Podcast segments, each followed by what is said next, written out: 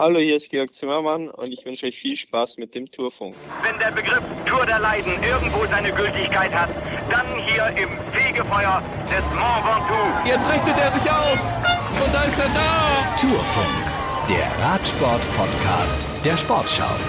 Ja, willkommen zur neuen Folge. Die hört ihr wie alle Folgen und wie viele andere großartige Podcasts in der ARD Audiothek. Die könnt ihr euch kostenlos als App runterladen und habt dann Zugriff auf sehr viele Hörerlebnisse. Und den Gast dieser Folge habt ihr gerade schon gehört. Willkommen im Tourfunk, Georg Zimmermann. Hallo nochmal, ähm, liebes Sportschau-Publikum. ähm, freue mich hier Gast sein zu dürfen und ja, vielleicht habe ich ja was Spannendes zu erzählen die nächsten paar Minuten. Ich bin da sehr von überzeugt. Ähm, hier ist Moritz Kasselet, Grüße aus dem Homeoffice in Bremen, eine Stadt, die in dieser Folge noch eine größere Rolle spielen wird. Wo erwischen wir Sie gerade, Georg? Ähm, ich bin gerade in äh, Südfrankreich, in Valence. Ähm, hier finden am Samstag und Sonntag, den 24. und 25. Ähm, Februar, die Eintagesrennen Drohnen und Ardèche statt. Und bin ich letztes Jahr schon gefahren, war hier gut unterwegs. Jetzt dieses Jahr haben wir ein richtig gutes Team hier am Start und ich bin mal gespannt, was es morgen wird und ob wir wieder an die Erfolge der letzten Wochen anknüpfen können. Ich drücke die Daumen, muss einmal dazu sagen, wir erscheinen ja also erst am Montag und heute ist Freitag, ganz transparent sagen wir, Freitagnachmittag äh, sprechen wir miteinander. Das heißt, wir können noch nicht über diese Rennen am Wochenende sprechen, auch nicht ähm, über das Opening Weekend in Belgien, nicht über das Finale der UAE Tour und so weiter. Aber es gibt auch so genug zu besprechen. Ähm, wir haben in dieser Folge Neuigkeiten von der Deutschland Tour. Und wir lernen eines der größten Talente des deutschen Radsports besser kennen. Ich freue mich sehr, dass es klappt. Sind Sie eigentlich Podcast-Hörer?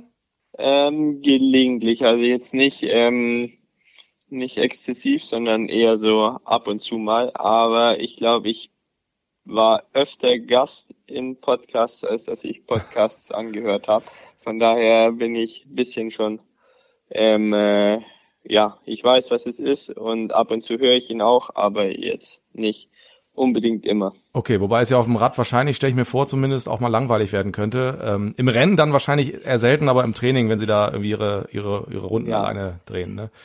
Da bin ich, höre ich dann ehrlich gesagt eher Musik als Podcast, ah. weil ich weiß auch nicht warum. Also irgendwie tut mir das, äh, ist ein bisschen mehr Rhythmus dabei, ein bisschen mehr Motivation. Und ja. Was für Musik denn? Ja.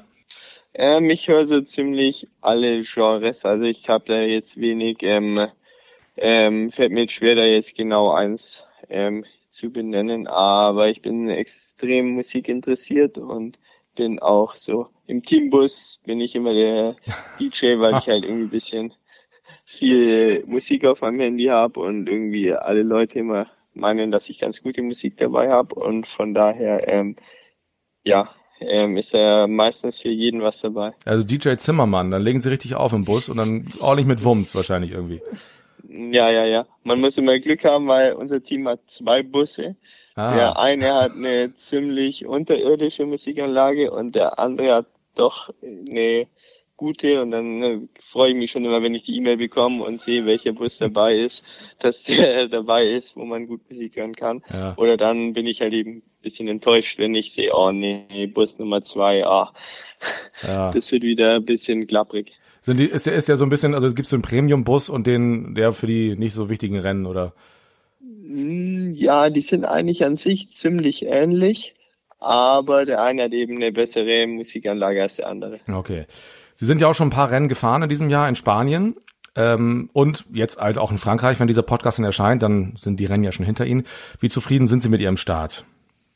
Ähm, also persönlich bin ich zufrieden mit meinem Saisonstart. Es war jetzt noch kein Tag dabei, wo alles zusammengekommen ist und ich ganz vorne gelandet bin. Aber im Allgemeinen bin ich mit meiner persönlichen Leistung zufrieden. Aber grundsätzlich macht es mich extrem stolz, Teil von so einem extrem erfolgreichen Team zu sein, wie es eben zurzeit ist. Ähm, wir waren lange Zeit Erste der Weltrangliste, jetzt hat uns das Team UAE überholt und wir sind Zweiter. Das ist immer noch ein unglaublicher Erfolg.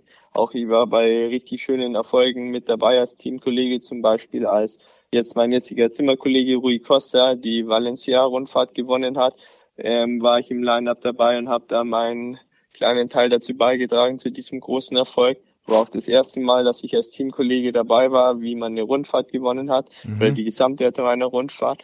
Und von daher ähm, bin ich mit meiner eigenen Leistung zufrieden, auch wenn jetzt noch nicht nichts Atemberaubendes dabei war. Aber ich bin stolz auf mich, Teil von so einer extrem erfolgreichen Mannschaft zu sein. Ja, Rui Kosch hat drei der sechs Siege äh, geholt bisher. Der scheint euch ganz gut zu tun, ne, als Neuzugang. Ja, auf jeden Fall. Ich mag ihn auch super gern. Ich war schon viel mit ihm gemeinsam auf dem Zimmer und bringt richtig viel Erfahrung mit in die Mannschaft und ist einfach, nee, passt perfekt einfach. Und dann sprecht ihr Englisch oder wie macht ihr das? Ja, wir sprechen Englisch, ja. ja. Wie ist denn, das ist eigentlich die Frage, wollte ich eigentlich später erstellen, aber bietet sich jetzt gerade an, wie ist denn das so als einziger Deutscher in der französischen Mannschaft zu sein? Ja, vor allem Deutscher sein wäre nicht das Problem. Ähm, das andere einzige Problem ist, dass ich in der fünften Klasse in der Schule eine extrem dumme Entscheidung gefällt habe. Da stand ich nämlich zwischen der Entscheidung, ob ich jetzt Französisch oder Latein ah, anfangen möchte. Ich ahne, was sie genommen haben. Und ähm, aus irgendeinem Grund, in, in irgendeinem ähm, äh, Infoabend hat dann irgendein witziger Lateinlehrer mir erzählt, dass Latein ähm, Lego-Spielen für ähm, schlaue Leute ist, weil man ja nur die Endungen hinten anknüpfen muss oder so ähnlich. Und dann habe ich in einer unüberlegten Sekunde das Häkchen bei Latein gemacht und nicht bei Französisch. Und dann habe ich fünf, sechs Jahre lang eine Sprache gelernt, die seit knapp 2000 Jahren ausgestorben ist. Mhm. Und jetzt sitze ich hier öfters mal am Tisch und verstehe leider nichts. Und so also mit dem Latein am Ende dann.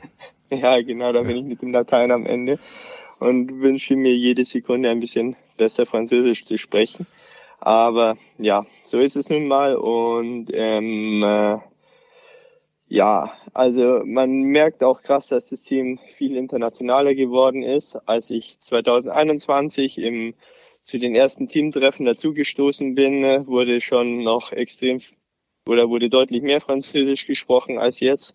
Und ähm, im Prinzip sind wir jetzt eine international aufgestellte Mannschaft wo vor allem Englisch gesprochen wird und ab und zu mal ein bisschen Französisch, aber damit komme ich dann auch zurecht. Ja. Und ähm, ja, da findet man sich rein. Also bei den großen Rennen, bei der Tour oder so, wenn man wirklich überall den den, den besten Stuff dabei hat, wird eigentlich vor allem oder fast nur Englisch gesprochen.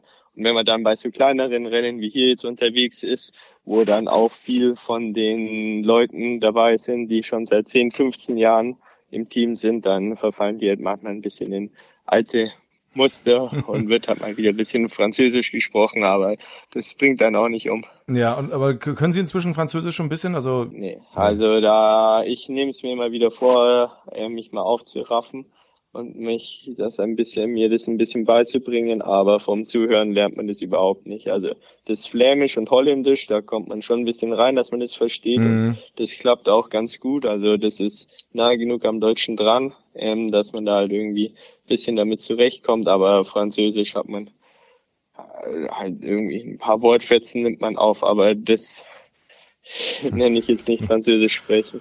Bon, bonjour und, und Salut und sowas. Ja, mir geht ja, das ganz genau. ähnlich. Ich bin seit über zehn Jahren äh, für die ARD bei der Tour und also ich habe also auch in der Schule Spanisch gehabt. Äh, ja. Ich bereue ich jetzt auch nicht zwingend, aber ich merke auch, dass so ein bisschen Französisch durchaus hilfreich wäre in Frankreich, weil da ja auch, ja. muss man auch sagen, nicht alle wie bei uns Englisch sprechen. Ne? Also das kommt, glaube ich, jetzt ja. mit der mit der jetzt heranrückenden Generation ist es anders, aber sagen wir mal, die Leute im mittleren Alter, da viele sprechen gar kein Englisch. Da ist schon schwierig, sich zu verständigen. Geht irgendwie, aber ja. einfach ist ja, es nicht. Ja, ist lästig auf jeden Fall, ja. Wir wollen ein bisschen über Sie erfahren. Ähm, ich stelle Sie mal kurz vor, damit alle im Bilde sind. Also Georg Zimmermann ist am 11. Oktober 1997 in Augsburg geboren, jetzt also 25 Jahre alt. Groß geworden ist er auf dem Dorf in Hainhofen bei Augsburg. Seit 2005 fährt er Rad. Zehn Jahre später war er das erste Mal bei einer Weltmeisterschaft und da habe ich äh, gleich eine nette Beobachtung zum Juniorenrennen in Richmond damals, ist er 53. geworden. Und seit drei Jahren, also 2020, ist er in der World Tour, damals erst noch für das Team CCC, das dann äh, übernommen wurde. Wurde gleich im ersten Jahr 21. der Vuelta und dann wurde er eben übernommen vom Team Entermarché Wanty Gobert und für dieses fährt er jetzt auch als einziger Deutscher in dieser französischen Mannschaft. Und mein Eindruck ist, dass Sie äh, im vergangenen Jahr vor allem einen richtig großen Schritt nach vorne gemacht haben. Wie haben Sie das selber wahrgenommen?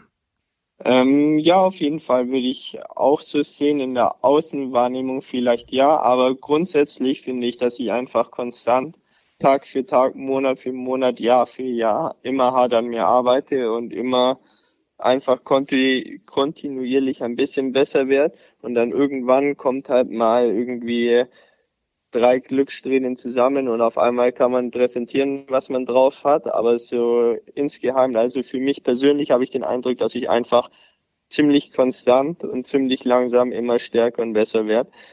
Also ähm, ich stimme zu, dass ich besser geworden bin, aber dass es jetzt letztes Jahr so mein großer Durchbruch war. Ähm, vielleicht, wenn man sich die Ergebnisse anschaut und dass ich halt bei der Tour ganz gut unterwegs war und so weiter, dann ja, aber so von meinem eigenen persönlichen Gefühl her hatte ich eigentlich schon länger das Gefühl, dass mehr in mir steckt, als ich dann auch in den Rennen manchmal zeigen konnte. Woran machen Sie das fest, dass Sie das Gefühl haben, dass es, dass Sie eine gute Entwicklung genommen haben? Halt, ja, ich habe halt, wie ich gerade eben schon gesagt habe, habe ich einfach wirklich tief, tief in mir das Gefühl, dass ich noch ähm, noch ein bisschen Potenzial habe und Stück für Stück dieses Potenzial freischöpft durch eben mein hartes Training und meine harte Arbeit und dass ich halt einfach wirklich nach wie vor das Gefühl habe, ähm, mit jedem Training, mit jedem Rennen noch ein bisschen besser zu werden und dass ich halt einfach das Gefühl habe, immer weiter nach oben zu kommen oder immer, immer einfach ein bisschen stärker zu werden. Dass wenn man im Rennen so fährt und so letztes Jahr was weiß ich, fährt man das gleiche Rennen letztes Jahr wie dieses Jahr und letztes Jahr wird man irgendwann mal abgehängt und dieses Jahr wird man am gleichen Berg abgehängt, aber 400 Meter später oder irgendwie sowas und das sind dann für mich immer so Momente, wo man so merkt, okay, ich habe wieder einen klaren Schritt in die richtige Richtung gemacht. Ja, das haben Sie zum Beispiel über die Tour gesagt, ne? Da erinnere ich mich, dass Sie ähm, im mhm. vergangenen Jahr ja wirklich sehr auffällig waren und auch gesagt haben, das ist mir dieses Jahr leichter gefallen. Ich war selbstbewusster als bei Ihrer Premiere vor zwei Jahren. Ja, das auf jeden Fall. Ja. Also da war es auch so ähnlich. Also bei, bei meiner ersten Tour habe ich mich kaum getraut, mal in die Offensive zu gehen, weil ich dann immer Angst hatte, dass wenn halt irgendwie irgendwas dazwischen kommt und ich abgehängt werde, ich richtig Probleme kriege, ins Ziel zu kommen oder halt in der Karenzzeit ins Ziel zu kommen. Und letztes Jahr hatte ich dann diese Angst überhaupt nicht und ich bin ganz frei aufgefahren und habe halt einfach halt mit voller Motivation und vollem Kampfgeist ähm, die Teamtaktik durch ausgeführt und dann hatte ich auch trotzdem nie Probleme ähm, bei der Zeit im Ziel zu sein. Ja, aber da hat das vergangene Jahr mit einem ganz schweren Sturz begonnen im März. Da sind sie bei Mailand Turin von einem Begleitfahrzeug von der Straße gedrängt worden in den, in den Graben. Das war angsteinflößend, haben sie selbst mal gesagt. Und sie haben auch erzählt, dass die, dass die Bergung ziemlich spektakulär war damals. Mm, ja, also die Geschichte äh, hört sich jetzt vielleicht witzig an, aber war zu dem Zeitpunkt nicht so witzig. Also ähm, wie gesagt, ich wurde von einem Begleitfahrzeug abgedrängt und bin dann in diese Büsche gesprungen, uh, äh, in diese Büsche gefallen. Und dann kam halt irgendwie so ein Sanitäter her und meinte, wie es mir geht und ob alles passt und ob ich mich bewegen kann. Und weil es halt dann in Italien auch wieder bisschen Sprachbarrieren gab und der halt nicht so super gut Englisch gesprochen hat, habe ich immer gesagt, dass ich halt mich nicht bewegen kann, weil ich halt so tief in diesem Gestrüpp drin hänge. Mhm. Und dann hat der es halt ein bisschen falsch interpretiert und dachte, dass ich äh, mich nicht bewegen kann, weil ich irgendeine ah. Verletzung an der Wirbelsäule habe. Und dann habe ich da halt so eine spektakuläre ähm, Rettung bekommen auf so einer Vakuummatratze und wurde dann so ganz gestützt aus diesem Loch rausgezogen und ähm, ja, das hat dann halt eine Weile gedauert, bis ich das Missverständnis auflösen konnte. Aber dann war ich auch schon in der Vakuummatratze drin und dann wurde ich halt in der ins Krankenhaus gefahren. Ja, deswegen, das sah so spektakulär aus. Was macht so ein Erlebnis mit Ihnen? Ich meine, Radsport ist ein gefährlicher Sport. Da bewegen sich natürlich Fahrzeuge im Feld. Ohne geht's ja auch gar nicht. Aber was macht so ein Erlebnis mit Ihnen? Hm, muss man aufpassen, dass man das nicht zu nah an sich ranlässt, weil ähm, als Radprofi lebt man einfach mit der Gefahr, ähm, schwere Stürze zu erleben und ich glaube, die muss man einfach auf sich nehmen. aber auf der anderen Seite bin ich gerade im Konvoi, also wenn man ein bisschen abgehangen ist und in dem Bereich fährt, wo die, wo man mit den ganzen Autos unterwegs ist, da bin ich doch deutlich vorsichtiger geworden, weil man halt einfach, ja, weil ich einfach die Erfahrung gemacht habe, dass die Autos stärker sind als du als Radfahrer und dass es halt einfach saugefährlich da hinten drinnen ist. Aber man darf sich, ich glaube, ich habe in den Sturz lange Zeit zu ähm, zu sehr an mich rangelassen und habe mich davon zu sehr verunsichern lassen, aber man, man muss einfach, ähm, ja, Radsport ist einfach eine riskante Sportart, man muss mit dem Risiko leben und ähm, bringt dann nichts, wenn man da ständig Gedanken drüber macht, was passieren könnte, weil das ist sowieso, dann kann man gleich aufhören. Also äh, dieses Risiko gehört leider zum Sport dazu. Es ist ähm, ja ab und zu stürzt man und dann äh, muss man sich wieder davon erholen und ist einfach Teil des Sports, der sich leider nicht wegdiskutieren oder vermeiden lässt. Und von daher muss man schon immer aufpassen, aber darf jetzt auch nicht jeden Tag, Tag und Nacht nur an Stürzen denken. Ja. Was ist Georg Zimmermann für ein Fahrertyp und was können wir von ihm noch erwarten? Das habe ich ARD-Experte Fabian Wegmann gefragt. Also ich bin mal, mal gespannt. Er war schon 21. der äh, La Vuelta, also einer drei Wochen Rundfahrt. Das zeigt das, äh, was das Potenzial, was in ihm steckt. Er kann drei Wochen äh, wirklich konstant eine gute Leistung abrufen. Er kann auch bei einem Tagesrennen ist er sehr sehr gut. Ähm, bei mir ist es noch so ein bisschen. Ich weiß noch nicht genau in welche Richtung es geht. Geht es eher so ähm, auf die Eintagesrennen? Kann er dann auch gewinnen? Dann muss er den nächsten Step auch noch mal machen. Also er ist auch schnell im Sprint sind. Äh, deswegen die Voraussetzungen hat er auf jeden Fall dafür. Ähm, aber äh, den Step muss er jetzt in den nächsten Jahren einfach machen und auch zeigen, dass er ein Siegfahrer ist. Ähm, ansonsten ist er ein Typ, der äh, für ein Team unfassbar wichtig ist, weil man kann ihn überall einsetzen. Also er kann alles, er fühlt sich ähm, auf, ja, nicht auf, Kopfsteinpflaster fühlt er sich wohl, auf, in den Bergen fühlt er sich wohl. Also er kann jedes Terrain wirklich fahren. aber vor allem dieses mittelschwere Terrain, das liegt ihm. Ja, wo und wie sehen Sie sich? Hat er recht? Hm, ja, ich gebe ihm recht. Oder er hat recht. Also ich fühle mich gerade eben in irgend so in einer Übergangsphase, ähm, irgendwo dazwischen, zwischen einem Talent zu sein und einem etablierten World Tour Fahrer. Und ich versuche halt jetzt irgendwie den ähm, Schwung dorthin zu schaffen, so ein richtig etablierter World Tour Fahrer zu werden, der auch schon das ein oder andere Rennen dann eventuell schon gewonnen hat. Und da ähm, muss ich einfach hart an mir arbeiten, um mich halt, um mir halt diesen Platz zu verdienen, um halt eben dorthin zu kommen. Aber ich denke, da bin ich auf einem guten Weg. Und das ist mein Ziel für die nächsten ein, zwei Jahre. Ähm, ja, mit dem Fahrertyp an sich tue ich mir auch immer ein bisschen schwer. Ähm, ich denke, dass meine größten Chance oder meine größten äh, Möglichkeiten, große Rennen zu gewinnen, ähm, sehe ich bei mir, dass ich aus so einer Spitzengruppe heraus vielleicht mal ähm, eine, um den Kampf von der Tour de France Etappe mitfahren könnte oder hoffentlich dann auch mal eine gewinnen könnte. Das wäre so mein, oder das ist mein großes Ziel meiner sportlichen Karriere, mal eine Tour de France Etappe zu gewinnen. Und ähm, ja, das ist mein innerer Antrieb, für den ich jeden Tag trainiere und was ich mir, was ich mir einfach vorgenommen habe für meine Karriere. Und ähm, darauf trainiere ich hin, darauf arbeite ich hin und dem renne ich jetzt so die letzten Jahre ein bisschen hinterher oder das ist so mein Ansporn, für was ich ähm, so viel Opfer bringe und eben so hart trainiere und diese ganze Motivation aufbringe. Mhm. Und in welcher Rolle sehen Sie sich in der Mannschaft und welche, in welche Rolle sieht die Mannschaft Sie? So.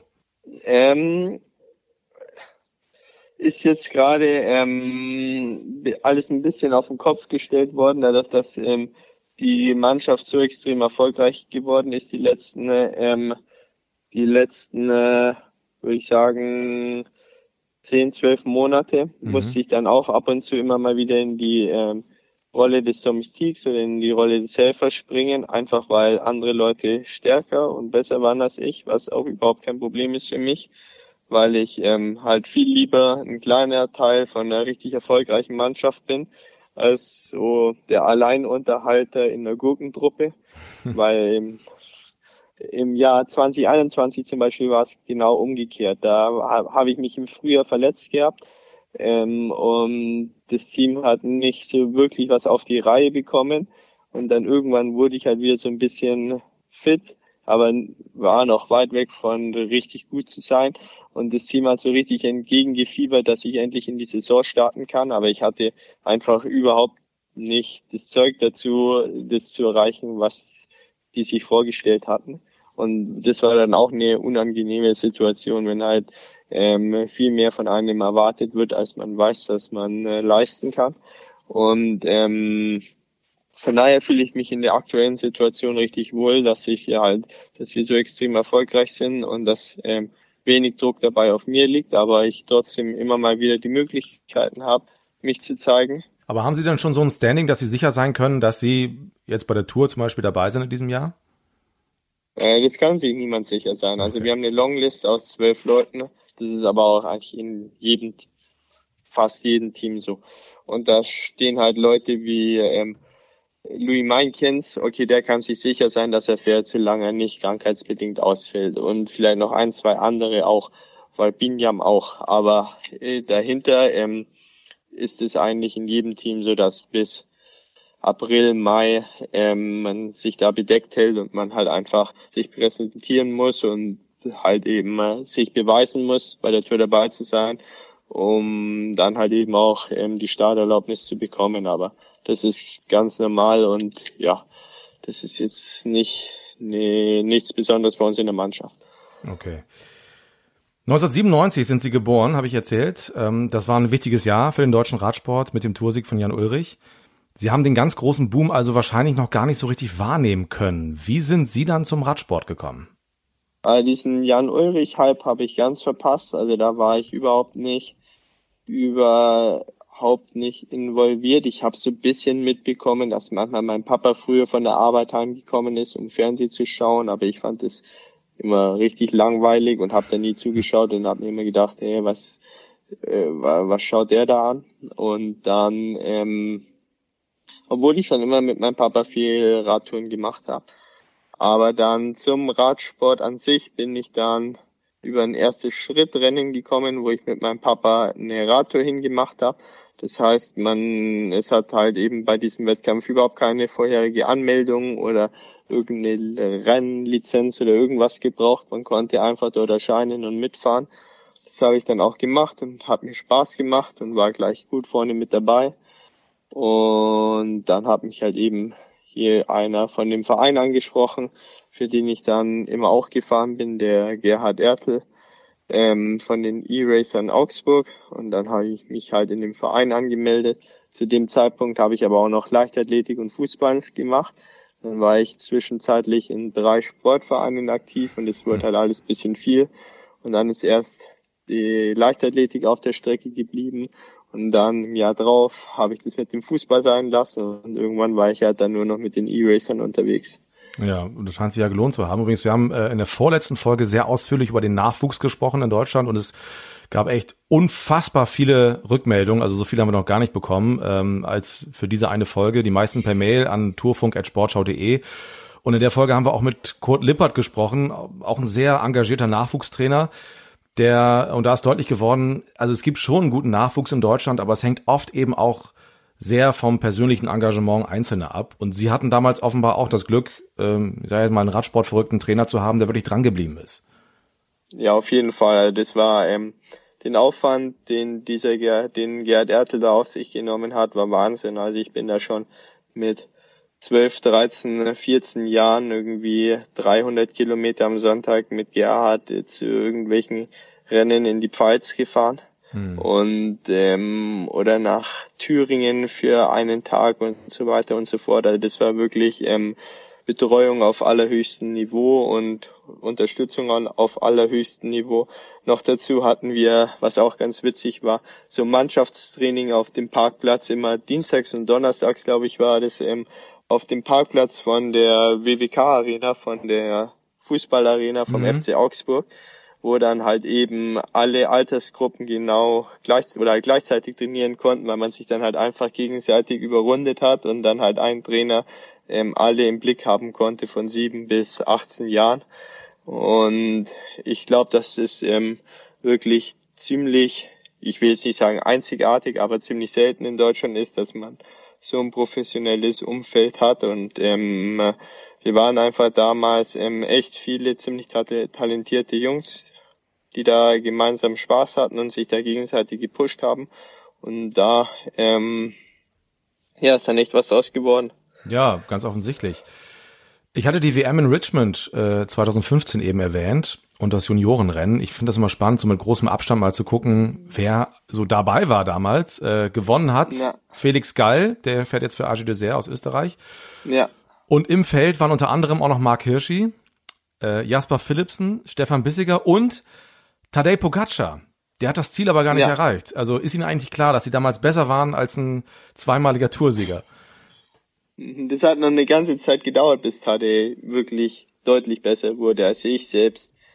So 2017 bin ich viel gegen ihn gefahren, wo wir noch halbwegs auf Augenhöhe waren. Ah, 17 war er schon deutlich besser als ich. 16 waren wir noch halbwegs auf Augenhöhe und ähm, ja, also ähm, er hat dann nochmal ordentlich einen draufgelegt und ich habe mich bisschen langsamer in die richtige Richtung bewegt, aber ähm, ja, zu viel nach rechts und links schauen bringt dann auch nicht weiter. Ich glaube, man sollte immer auf sich selbst fokussiert sein und schauen, dass man ähm, selber weiterkommt, weil was will ich jetzt machen? Er gewinnt alle Rennen und ich noch nicht oder ich nicht. Kann ich jetzt nicht ähm, Selbstmitleid versinken und hier sagen, oh, und 2015 war ich noch vor Tadej Pogacar naja. und jetzt ist er viel schneller als ich. Das bringt ja auch nichts. Nee, er ist ja auch ein Jahr jünger als Sie, muss man auch sagen, war es ja. damals logischerweise auch schon und er ist einfach, also er ist ein Ausnahmetalent, ne? Also das ist, muss man sich auch mal klar machen. Georg, wir machen ja. eine kleine Schnellfragerunde, so kurze Fragen, kurze Antworten, erinnert so ein bisschen an ein Freundschaftsbuch aus der Grundschule, okay? Alles klar. Also ich bin über, bereit. Über die Musik haben wir schon gesprochen. Dann frage ich mal nach dem Glotzen. Serien oder Film? Äh, Film. Welchen am liebsten haben Sie einen Favoriten? Gun Girl und Slumdog Millionaires. Ah, gute Geschichte, ja. Äh, Ihr Lieblingsessen? Äh, Kebab. Mit schön mit Tzatziki und so und volle Programm? Ja. Einmal mit ja. alles und ein bisschen scharf. Einmal, ja, genau. Im Urlaub lieber ans Meer oder in die Berge? Äh, Meer. Wo war Ihr schönster Urlaub? Oder bisher? beides. Côte d'Azur ist am Ja, besten. da hat man natürlich wirklich Kann man in den Bergen Rad fahren ja. und am Meer chillen. Oder Mallorca, da hast du auch alles. Deswegen fahren die Radfahrer da auch immer hin. Na. Was war Ihr schönster Urlaub bisher? Ähm, letztes Jahr nach der Tour de France war ich an der Côte d'Azur. Das war ziemlich cool. Ähm, Sonst einmal habe ich eine Alpenüberquerung auf dem Mountainbike gemacht. Weiß ich jetzt nicht, ob man das Urlaub nennt oder ja. ja, das war ziemlich cool. Und einmal bin ich im Oktober mit meinen Radfahrerfreunden nach Lissabon geflogen, um so einen Partyurlaub zu machen. Das war auch extrem gut. Herrlich. Und äh, Côte d'Azur, ja, apropos, nächstes Jahr zieht der, äh, der Tour in Nizza und dann haben sie eine Woche mhm. Zeit, bis die Olympischen Spiele in Paris beginnen. Das ist jetzt ja auch keine so schlechte mhm. Aussicht, ne? Nee, das wäre das wäre das Traum-Szenario, beides mitzunehmen. Ja. Ähm, muss ich nur noch mit meinem Team und mit dem mit der Nationalmannschaft sprechen. Ja, das, das, das liegt eher an denen beiden als an mir, ob das klappt. Das wird schon. Wenn Sie sich mal nicht mit Radsport beschäftigen, was machen Sie dann am liebsten? Kochen und mich mit meinen mit Finanzen auseinandersetzen. Ah, da kommen wir gleich auch noch zu. Finanzen, gutes Stichwort. Ich muss einmal noch mal ganz kurz, ich denke gerade noch über den Partyurlaub in Lissabon nach. Ähm, war das so richtig mit volle Kanne äh, jeden Abend sich voll ballern oder wie kann ich mir das vorstellen? Äh, äh, man muss dazu sagen, dass ich da auch noch kein Profi war, von daher ja, okay. durfte ich das auch. Aber ja, so ähnlich war das. okay, keine weiteren Fragen. Wer war oder ist Ihr Vorbild? Ähm, ich habe viele Vorbilder, immer so für einzelne, für einzelne Rubriken, so zum Beispiel so ähm, Matej Mohoric finde ich richtig so, ähm, der hat so richtig Plan davon, wie man sich in der Spitzengruppe verhält und wie man Energie sparen kann im Rennen. Den finde ich, von dem habe ich mir da viel abgeschaut. Dann ähm, mein Trainingskollege Marco Brenner ist äh, so arbeitet so richtig krass akribisch und fokussiert an äh, trainiert extrem akribisch und fokussiert und ist wirklich einer der extrem professionell unterwegs ist und von dem ich mich da von dem ich mir da die ein oder andere Scheibe abgeschnitten habe. Also ich habe so viele verschiedene Vorbilder oder halt viele Leute, wo ich mir jeweils immer versuche, so eine Komponente, die die extrem gut können, abzuschauen und halt eben bei mir anzuwenden. Okay. Aber ich habe jetzt nicht so eine Person, der ich so richtig hinterher eifer. Okay. Und was ist Ihr Lieblingsrennen? Mm, die Tour. Über die haben wir eben schon gesprochen. Mal gucken, ob es klappt in diesem Jahr. Gibt ja noch ein paar andere Höhepunkte. Was sind so Ihre Pläne für 2023? Sag mal, die WM wird, glaube ich, auch ganz gut. Die ist sehr viel früher dieses Jahr, schon im August in Glasgow. Ja. Ja. Dann haben wir die Deutschland-Tour. Was nehmen Sie sich noch so vor? Ähm, Lüttich-Bastogne. Lüttich hatte ich mir die letzten Jahre immer vorgenommen als großes Ziel. Und immer ist irgendwas dazwischen gekommen, irgendeine Krankheit oder irgendein Sturz oder irgendeine Verletzung. Und von daher probiere ich es jetzt heuer zum dritten Mal, nee, zum vierten, nee, zum dritten Mal, da ähm, in guter Form am Start zu stehen. Ich bin gespannt, ob es klappen wird. Mhm. Aber ja, weil es die letzten Jahre immer nie funktioniert hat. Aber das wäre nochmal ein Rennen, wo ich denke, dass ich gut fahren könnte. Ähm, dann äh, Frankfurt ist natürlich immer ein Highlight. Ähm, hat jetzt auch eine neue Strecke bekommen, freue ich mich auch schon drauf. Ähm, am 1. Mai. Dann wird es für mich weitergehen mit der Dauphiné Liverie. Mhm. Ähm, an Ende Mai, Anfang Juni als Vorbereitungsrennen für die Tour de France. Nach der Tour de France würde die Weltmeisterschaft auf dem Programm stehen ähm, äh, oder im Kalender stehen. Ähm, ich hoffe, dass wir äh, die, ich hoffe, dass das Nationalteam mich selektiert und ich glaube, die Strecke ist auch noch nicht bekannt, aber könnte mir vorstellen, dass das ganz gut dort werden könnte. Ja, es ist, ist glaube ich, also, da war ja die Europameisterschaften 2018 und also Glasgow ist schon sehr wellig auch. Also es ist kein, das wird okay. kein flacher Kurs. Ja, dann umso besser. Ja. Und danach liegt mein voller Fokus natürlich auf der Deutschlandtour. Also nach meinem fünften Platz in 2021 und meinem vierten Platz 2022 mache ich da kein Geheimnis draus, dass ich da gerne auf dem Podium stehen ja, würde. Also wenn wir das mal weiterdenken, ne, in drei Jahren gewinnen sie die. Ja. Warum nicht? Ja. Apropos Deutschlandtour, es gibt Neuigkeiten von der Deutschlandtour. Der Start ist im Saarland, das war klar. Inzwischen wissen wir auch, die dritte Etappe endet in Essen und das Finale ist dann sonntags in Bremen. Und okay. da habe ich mich mal schlau gemacht, was wir dieses Jahr noch erwarten können. Ja, und jetzt stehe ich hier mit Matthias Pietsch, wenn man so will, der Chef der Deutschlandtour. Guten Tag. Hallo. Das Finale ist in Bremen, da sind wir auch bei der Pressekonferenz äh, anlässlich des äh, letzten Tages dieser Deutschlandtour. Was können Sie generell schon sagen über diese fünf Tage im August? Na, die Deutschlandtour wird im Saarland beginnen. Äh, sie läuft vom 23. bis 27. August. Es geht los mit dem Prolog in St. Wendel. Wir haben ja letztes Jahr das, den Prolog zum ersten Mal gemacht, einen weiteren Wettkampftag mit dazugenommen. Das äh, Konzept war schön, ist angekommen, das übernehmen wir. Und die erste Etappe findet dann im, im Saarland statt. Das wird, glaube ich, schön wellig, Saarschleife mit einbinden. Wir kommen zurück nach Merzig, auch eine Stadt, die 2018 schon bei der ersten Deutschlandtour mit dabei war. Und äh, dann wird es einen Transfer geben in Richtung Norden. Die zweite, die zweite Etappe ist noch nicht bekannt. Da warten wir noch so ein bisschen drauf, dass, wir der, dass der richtige Moment kommt, dass wir das äh, bekannt geben. Und dann geht es weiter am Samstag äh, zum ersten Mal ins Ruhrgebiet. Auch wieder Premiere für die Deutschlandtour. Freue ich mich ganz besonders äh, darauf. Nach Essen. Und ähm, der letzte Tag endet dann in, in Bremen. Und äh, wer richtig mitgezählt hat, da fehlt noch so der Startort von der vierten Etappe, der kommt auch noch mit dazu.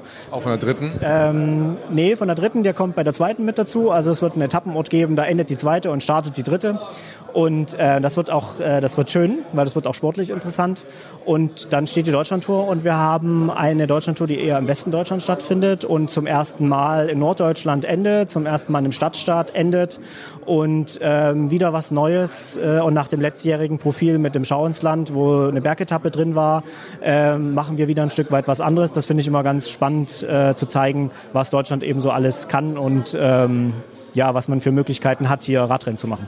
Wobei man muss dazu sagen, nicht das erste Mal in Bremen, aber das erste Mal, dass die neue Deutschlandtour hier endet. Die davor hat hier ein ganz bitteres Ende gefunden. Ich hoffe, dass es diesmal nicht der Sargnagel ist. Ne, das glaube ich nicht, aber das stimmt. In Bremen war 2008 die alte, die alte Deutschland-Tour, kann ich mich noch gut daran erinnern. Ähm, Linus Gerdemann hatte damals gewonnen im Einzelzeitfahren und äh, nö, ich glaube, wir sind in super Gesprächen für 2024 und 2025. Es stößt auf großes Interesse, das Event. Also nichts mit Sargnagel. Hier geht's, hier geht's weiter. Ab in die Höhe. Ja, Sie haben den Charakter schon angesprochen. Also letztes Jahr war es ja im, Schwarzwald mit dem Schauinsland, das ist erstmal eine Bergankunft. Da haben Sie so ein bisschen den Charakter des Klassikerprofils verlassen. Geht's da dieses Jahr wieder hin? Also ist es wieder eine, eine Deutschlandtour für Klassikerfahrer? Ich glaube, die Deutschlandtour dieses Jahr wird auch so ein bisschen zweigeteilt sein. Die ersten zwei Etappen eben wellig, Klassikerprofil hoch und runter. Mal gucken, ob wir vielleicht das Thema, wo es endet, vielleicht endet es wieder in einer, in einer, hügeligen Region. Mal gucken. Das wissen Sie schon eigentlich. Das weiß ne? ich eigentlich schon, ja. Aber Haben ich, Sie damit eigentlich schon angedeutet? Ich möchte es, äh, aber ich möchte es noch nicht. Ich darf es noch nicht, äh, darf es noch nicht sagen. Auch äh, wir möchten natürlich die Etappenorte auch einfach immer gut präsentieren. Aber ich glaube, das wird, ein, das wird schön werden. Und dann gibt es eben hinten raus äh, Samstag und Sonntag zwei Etappen, die halt so in zwei Großstädten in Deutschland enden. Das ist ja auch das, was wir immer wollen, von äh, den Sport zu den Menschen bringen, nah ran an die, an die Zuschauer. Und äh, klar, also Essen ist auch prädestiniert dafür, da wird es zum, zum Sprint kommen, denke ich mal. Mal gucken, was der Fabian vorher noch so für Ideen hat, was man da so einbinden kann. Und Bremen ist auch, na klar, ist, äh, ist flaches Terrain, haben wir heute schon gesagt, Sprint Royal, aber hat auch seine, seine Vorzüge und ist halt auch großes Spektakel. Aber ich habe Sie richtig verstanden, die, die Orte stehen schon alle fest. Sie machen das nur so puzzelmäßig, so der Reihe nach und werden die bekannt geben. Ja, wir sind sechs Monate davor. Die Orte sind für uns, die Orte sind für uns klar. Ähm, aber eins ist ja auch klar, wir wollen ja auch, wir machen ja auch Sport für ja, für die Orte, für, den, für die Wirtschaftsstandorte zum Teil, für die Tourismusstandorte. Wir wollen einfach die Etappenorte, die auch einfach Partner des Events sind, einfach auch in der Kommunikation äh, so groß wie möglich darstellen und einfach mitnehmen und auch äh, Danke sagen dafür. Und deswegen machen wir so eine Schritt-bei-Schritt-Veröffentlichung, damit, äh, das finden wir eigentlich immer ganz schön. Auffällig ist, Stuttgart war vergangenes Jahr das zweite Mal dabei. Äh, Sie waren in Thüringen letztes Jahr auch zum wiederholten Male. Dieses Jahr wieder im Saarland auch. Auch da ging es äh, 2018 bei der Neuauflage der Deutschlandtour auch schon durch. Ähm, das klingt so ein bisschen nach Wiederholung. Wie schwierig ist es, wirkliche Radsportorte zu finden, die bereit sind, müssen ja auch nicht drum herum reden, ein bisschen Geld in die Hand zu nehmen, um die Deutschlandtour zu beherbergen? Ich denke, es wird jedes Jahr besser. Aber Fakt ist aber auch, dass äh, ein Etappenort, wir freuen uns über jeden Etappenort, der sich bei uns meldet und auch über jeden äh, Ort, der sagt, hey, ihr wart schon mal da, wir wollen es gerne nochmal wieder machen, weil ähm, da kann man auch eine fortwährende Geschichte erzählen. Fakt ist aber auch, dieses Jahr ist mit Merzig, jetzt muss ich kurz überlegen, ja, also es ist nur der einzige Ort, der schon mal dabei war. Klar, im Saarland waren wir schon mal, aber Saarland hat auch eine große Radsporttradition. Ich meine, mit Tour de France, äh, Giro d'Italia war da, also da geht man als Radsportveranstalter auch gern hin, weil man da weiß, da ist große Begeisterung dafür da. Ähm, und generell, wie gesagt, wir sprechen mit 24 und 25 mit zwei komplett unterschiedlichen Regionen. Die Begeisterung ist da. Natürlich ist es einfach so, wenn es beim Sportler, also sowohl bei den Männern als vielleicht auch bei den Frauen, wenn da sportlich nochmal der nächste Schritt gegangen wird, also beispielsweise wenn Lennart Kemner bei der Tour de France letztes Jahr gelben, ins gelbe Trikot geschlüpft wäre, dann hätten wir das auch alle gemerkt. Wir haben uns letztes Jahr total über Simon Geschke gefreut. Das war, das war mega, wie der gekämpft hat. Sowas merken wir. Das bedeutet, wir müssen dafür was tun, dass äh, die Jugend äh, letzten Endes auch bei uns fährt und dass da vielleicht äh, jemand Neues entdeckt wird, der dann bei den ganz großen Rennen vorne mitfährt. Dann merken das alle. Und wenn das kommt, dann haben wir Zeiten wie vor 10, 15 Jahren. Ja, die deutsche Tour macht ja auch aus, dass, dass sie da sehr viele auch deutsche Teams einladen können, Kontinentalteams, die eben sonst diese große Bühne nicht bekommen. Was auch daran liegt, dass die Deutschlandtour nicht zur World Tour gehört. Ähm, einerseits kann man natürlich wahrscheinlich vermuten, dass es auch ein Bestreben ist, irgendwie die Wertigkeit zu steigern in den kommenden Jahren. Andererseits ist das ja auch so ein, so ein Markenzeichen der Deutschlandtour. In welchem Spagat bewegen Sie sich da? Genau, das ist ein Spagat, wobei ich sagen muss, wir sehen ja an Teams und Fahrern, wer da war.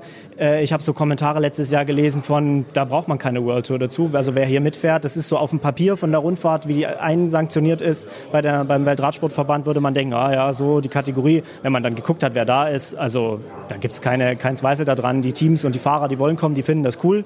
Und es ist eine ganz bewusste Entscheidung zu sagen, nicht in die World Tour, weil dann könnte ich keine deutschen Kontinentalteams fahren lassen und auch keine Nationalmannschaft Mannschaft fahren lassen, so wie das die letzten zwei Jahre ge äh, gewesen ist. Und das ist für uns ganz essentiell, den jungen deutschen Fahrern so eine Vision oder so ein Ziel zu geben, so, hey, streng dich an, dann kannst du bei uns mit den ganz Großen mitfahren und kannst dich zeigen und kommst dann vielleicht an den Punkt, äh, in ein größeres Team zu wechseln. Das ist das, was wir, was wir sehen wollen, ja. Trotzdem werden Sie wahrscheinlich auch eine Zukunftsvision haben. Ich glaube, schwarze Zahlen schreiben Sie noch nicht mit der Deutschlandtour. Wo wollen Sie mal hin mit diesem Rennen? Ja, das eine ist das Wirtschaftliche. Also da muss man sagen, letztes Jahr war das, war das beste Jahr, was wir bisher hingelegt äh, haben. Aber es ist natürlich so, wir, wir, wir kämpfen ähm, hinsichtlich vor allen Dingen auch Sponsoren. Das ist natürlich, so, wir überzeugen. Wir sind natürlich auch in Konkurrenz mit anderen Sportarten, wo man sich präsentieren kann. Also da kann ich jedem nur sagen, wer Lust hat, im Radsport zu, zu investieren, äh, wir rufen Sie einfach an. Ja, ähm, wir können ein Gespräch führen und können alles tailor-made äh, äh, zur Verfügung stellen. Ähm, und der andere Punkt ist einfach die Vision. Na klar, wäre mal eine Vision, wäre so eine Wochenrundfahrt oder so, aber ich bin da stand jetzt gefühlte zehn Jahre, also von entfernt. Ja, ähm, so ein Beispiel wie die Tour de, Frisse, Tour de Suisse oder wie die äh, Dauphiné, das war mal von Anfang an so ein Ziel. Aktuell fühlen wir uns mit den fünf Etappen äh, sehr wohl. Das können wir gut umsetzen, das können wir gut finanzieren aktuell mit allen Partnern, die wir da haben. Aber es bleibt natürlich immer spannend. Und was so Zielorte angeht, ich meine, keine Ahnung, Brandenburger Tor in Berlin mal so als Ziel wäre auch nicht so schlecht. Da haben Sie bisher einen großen Bogen drum gemacht um die Hauptstadt. Ähm, nee, vielleicht großen Bogen nicht, aber es muss halt einfach, es muss halt einfach zusammenpassen. Und wenn man als Veranstalter, wenn, wenn ja, Städte oder Politiker auf einen zukommen und sagen, hey, wir finden das schön, wir wollen unbedingt, ähm, dann schiebt man vielleicht auch das andere, wenn, wenn, wenn eine andere größere Stadt kommt, mal auf das Thema, komm, wir machen das vielleicht in einem, in einem anderen Jahr halt mal. Berlin ist auf jeden Fall äh, natürlich von Interesse. Äh, ich selber habe da schon Radrennen gemacht. Ich weiß auch um die Schwierigkeiten in der Berliner Verwaltung. Jetzt wurde da gewählt. Äh, jetzt muss ich das alles erstmal ein bisschen setzen. Aber so mal vom Brandenburger Tor zu sein, wie auch immer, äh, mit einem Prolog oder vielleicht auch mit einem Ziel, das ist natürlich schon eine Vision, die man hat, aber die jetzt nicht unbedingt in den nächsten drei Jahren erfüllt sein muss. Aber irgendwann wird die Deutschlandtour auch mal da sein, hundertprozentig. Gut, dass Bremen erst dieses Jahr wählt und Sie nach der Wahl erst hier mit, mit dem Rennen. Da kann nichts mehr schiefgehen jetzt. Wir müssen noch ganz kurz über die Jeder Frauen und Jeder Männer sprechen. Das ist ein äh, besonderer August, vor allem für die Norddeutschen. Im ersten Side Classics und eine Woche später dann hier das große Finale in Bremen mit dem Jeder Frauen, Jeder Mann Rennen. Erstmal gab es oder gibt es da eigentlich Überlegungen, da irgendwie vielleicht Kooperation zu schließen oder ist das komplett ausgeschlossen? Nö, wir, wir Veranstalter, wir kennen uns, wir kennen uns alle, wir sprechen auch immer wieder mal miteinander. Wir haben auch Kooperationen. Äh, wir veranstalten ja auch Eschborn Frankfurt, da gibt es Kooperationen mit rund um Köln. Ähm, ja, wir haben jetzt noch nicht so intensiv angefangen, aber warum nicht? Natürlich ist eine Woche davor mit den Cyclassics in Hamburg, da werden auch 15.000 Leute bewegt, glaube ich. Das ist natürlich schon, schon spannend, da vielleicht äh, was auf die Beine zu stellen. Was weil wir hier in Bremen sind und das Finalwochenende eine Menge zu bieten hat. Wir haben in den vergangenen Folgen im Tourfunk auch mal über die äh, Nachwuchsförderung gesprochen. Auch das ist ja ein Teil dieser Deutschlandtour. Wir haben die Kontinentalteams angesprochen, wo dann junge Fahrer die große Bühne bekommen, aber eben auch speziell hier in Bremen. Was ähm, können wir da erwarten?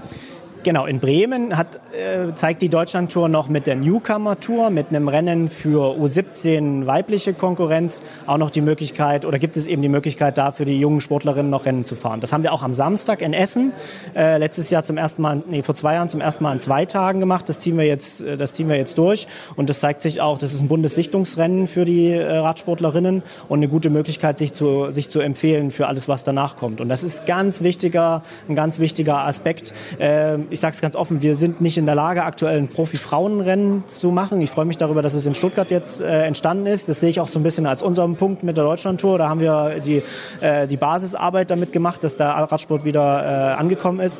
Wir schaffen das noch nicht, aber quasi im Nachwuchs, U17 weiblich, das, das machen wir und ähm, da stehen wir auch dafür. Genau, das wird man hier in Bremen sehen.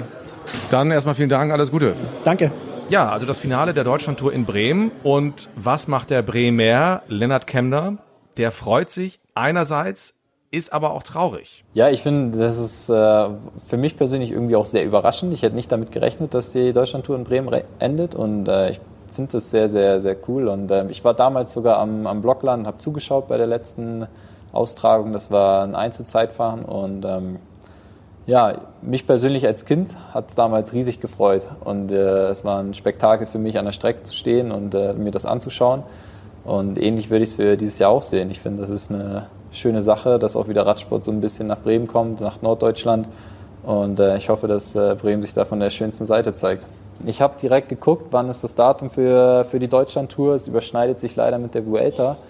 Und ähm, ja, die Chancen stehen hoch, dass ich halt die Vuelta fahre. Deswegen blutet mir da ein bisschen das Herz, wenn ich ehrlich bin. Ich würde nichts lieber tun, als äh, in Bremen sozusagen die Schlussetappe zu fahren und äh, ja, sozusagen zu Hause zu sein und zu sehen, dass äh, die Freunde und Familie da sind. Das wäre natürlich ein Top-Abschluss irgendwie, aber wird wahrscheinlich nicht unbedingt so kommen. Aber man weiß nie, man weiß nie, was passiert. Vielleicht wird es auch nicht die Vuelta, dann wird es die Deutschland-Tour. Man, man wird sehen. Ja, Lennart Kemner, wahrscheinlich nicht ich dabei. Ich freue mich mega als Bremer. Das ist, glaube ich, keine Überraschung. Habe ich ein Heimspiel hier. Äh, wie sieht's mit Ihnen aus? Mm, ja, mein Schwager kommt auch aus Bremen und Ach. hat sich auch gleich richtig gefreut und hat sich gleich bei mir gemeldet, dass wir da irgendwie einen Familienausflug nach Bremen machen könnten und so weiter und so fort. Von daher hat es mich auch gefreut, dass er sich freut, dass das Ziel nach Bremen kommt. Ähm, ja, so, ähm, die genauen Strecken sind ja auch noch nicht bekannt, von daher kann ich da jetzt auch nicht super viel dazu sagen. Aber ja, ähm, was ich bisher gehört habe, hört sich alles ganz gut an und ich bin gespannt, ähm, wenn dann die äh, genauen Streckenprofile hochgeladen oder veröffentlicht werden, was das wird. Aber auf jeden Fall bin ich motiviert und habe auch schon äh, seit November mit dem Team klar kommuniziert, dass ich dort gern starten würde und dass das Team mich auch dort gern an den Start schicken würde.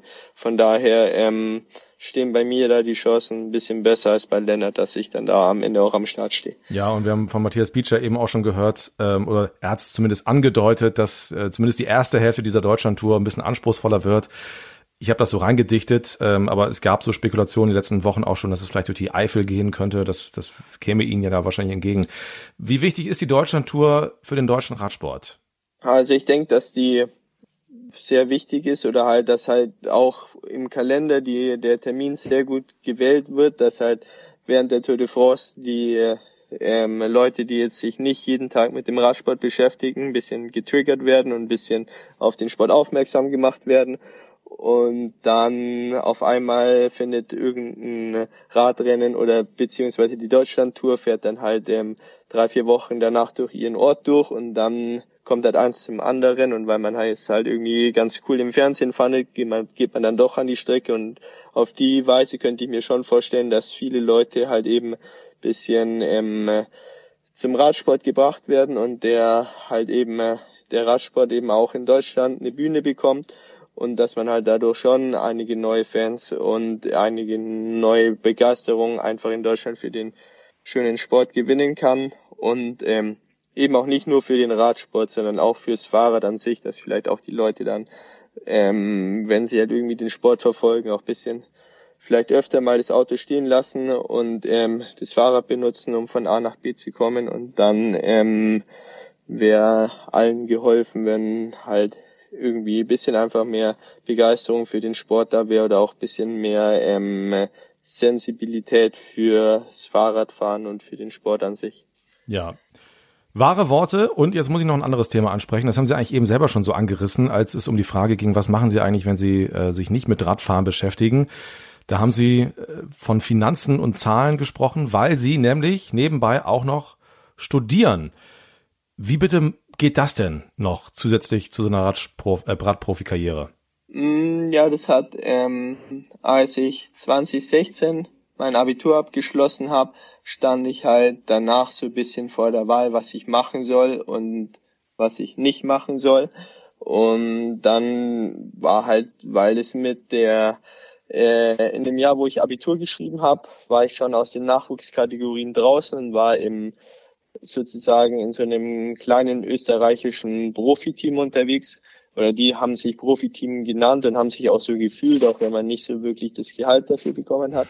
Und das hat halt eben nicht so richtig gut geklappt damals.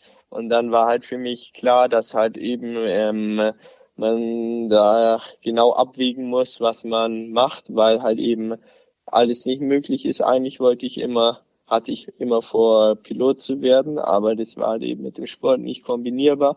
Und dann habe ich ein bisschen eine Recherche gemacht und dann bin ich auf einen Studiengang gekommen in Ansbach, also gar nicht so weit weg von meinem Heimatort, ähm, wird ein Studium angeboten, das sich nur an Spitzensportler richtet.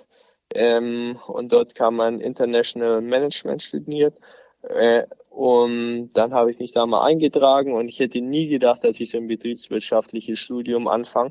Aber je mehr und mehr ich da mache, desto besser gefällt es mir und mittlerweile ähm, bin, denke ich, dass so ein betriebswirtschaftliches Studium oder so Betriebswirtschaftslehre wirklich ähm, mich sehr interessiert und ich da wirklich auch irgendwie ein Gespür dafür habe und ein bisschen Talent und ein bisschen, dass ich echt damit was anfangen kann.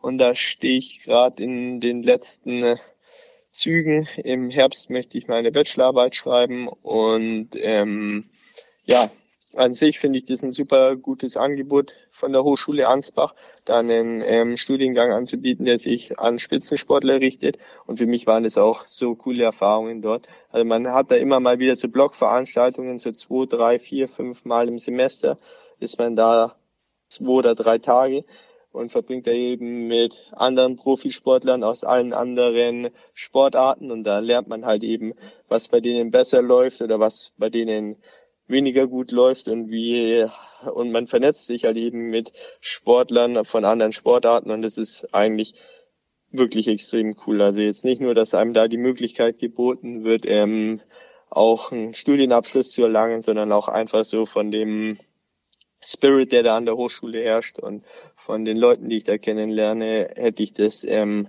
alles genauso nochmal gemacht. Also das ist einfach ein extrem cooles Angebot und das läuft richtig gut und äh, macht Spaß und ähm, passt gut zu meinen Talenten und zu dem, was mich interessiert. Von daher ähm, ergänzt sich das super und bisschen auch was für die Konzentration zu machen neben dem Sport ist auch nicht schlecht. Ich merke schon immer, wenn so die Semesterferien zum Ende kommen, dass meine Konzentrationsspanne extrem kurz ist und das ist dann gar nicht mal so schlecht ist, mal wieder seine drei Gehirnzellen einzuschalten.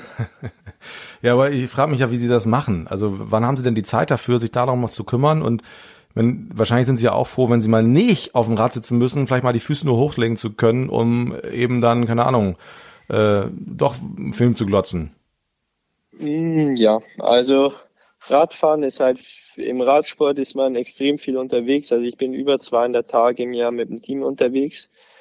Aber, das hört sich jetzt extrem an, aber da hockt man auch extrem viel drumherum und sitzt in kleinen, stickigen Zimmern und hat nicht so wirklich eine Aufgabe zu tun. Und von daher ähm, ist es in manchen Fällen, ähm, äh, ja, dass man halt einfach wirklich oft mal zum Beispiel, ja, heute ist zum Beispiel so ein klassischer Tag von einem an sich verlorenen Tag, eigentlich nicht die Welt zu tun hat. Also ich bin jetzt gestern zu dem Rennen angereist, was morgen stattfinden wird. Das heißt, ich bin gestern spät abends um 12 im Hotel angekommen. Alles, was heute auf dem Programm steht, ist ein 90-minütiges Training, ähm, eine einstündige Massage und eine 30-minütige ähm, Taktikbesprechung für das morgige Rennen. Das heißt, dass mein kompletter Workload fürs Team sich heute auf zweieinhalb Stunden beläuft. Der Tag hat aber 24, von daher, jetzt nehme ich noch eine Stunde den Podcast auf. Dann sind, sind wir bei dreieinhalb Stunden, aber dann ist ja trotzdem noch genug Zeit, um sich auch mal ein bisschen um was anderes zu kümmern. Also man muss sich halt einfach ein bisschen ähm, motivieren und aufraffen und ähm, halt auch mal wo bisschen was für die Uni machen, wo man jetzt vielleicht nicht den perfekten ähm, Bürostuhl und ähm, Bürotisch zur Verfügung hat, sondern auch mal ein bisschen da sich anpassen, aber dann geht es schon und ähm, ich, ja, also ich bin mir sicher, dass das ähm, meiner sportlichen Karriere eigentlich nichts, äh, nicht meiner sportlichen Karriere nicht schadet weil ich klare Prioritäten gesetzt habe, dass, was weiß ich, wenn halt irgendwie fünf Stunden Training auf dem Plan stehen, würde ich jetzt niemals auf die Idee kommen, nur vier zu trainieren, weil ich noch fünf Stunden lernen muss oder so. Also ähm, ich habe da klare Prioritäten gesetzt, dass 100 Prozent meines Fokus auf dem Sport liegen und sobald ich halt alles, was ich machen kann, um so schnell wie möglich so gut, so gut wie möglich Radfahren zu können, erledigt ist, dann kümmere ich mich halt irgendwie um mein Studium. Also ähm, ich habe da die Prioritäten klar auf den Sport gelegt. Deswegen dauert es auch ein bisschen, bis ich mit dem Studium fertig werde. Ich glaube, wenn ich jetzt richtig mitgezählt habe, bin ich im 13. Semester schon für den Bachelor. Also das ist schon auch ähm, eine gewisse Zeit, die da ins Land gestrichen ist, bis ich da fertig geworden bin. Oder ich bin ja nicht mehr fertig ja. geworden, aber bis ich dann mich dem Ende genähert habe. Aber ich mache mir da keinen Stress und immer wenn ich Lust habe, mache ich, mach ich ein bisschen was und wenn ich keine Lust habe und mich ein Freund fragt, ob wir ähm, irgendwas, was weiß ich, was essen gehen wollen oder irgendwie was anderes erledigen wollen, sage ich da auch nicht Nein dazu. Aber trotzdem kommt man da irgendwann schon mal hoffentlich ans Ziel.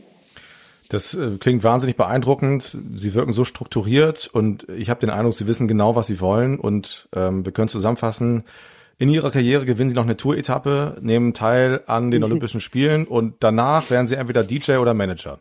Ja, genau.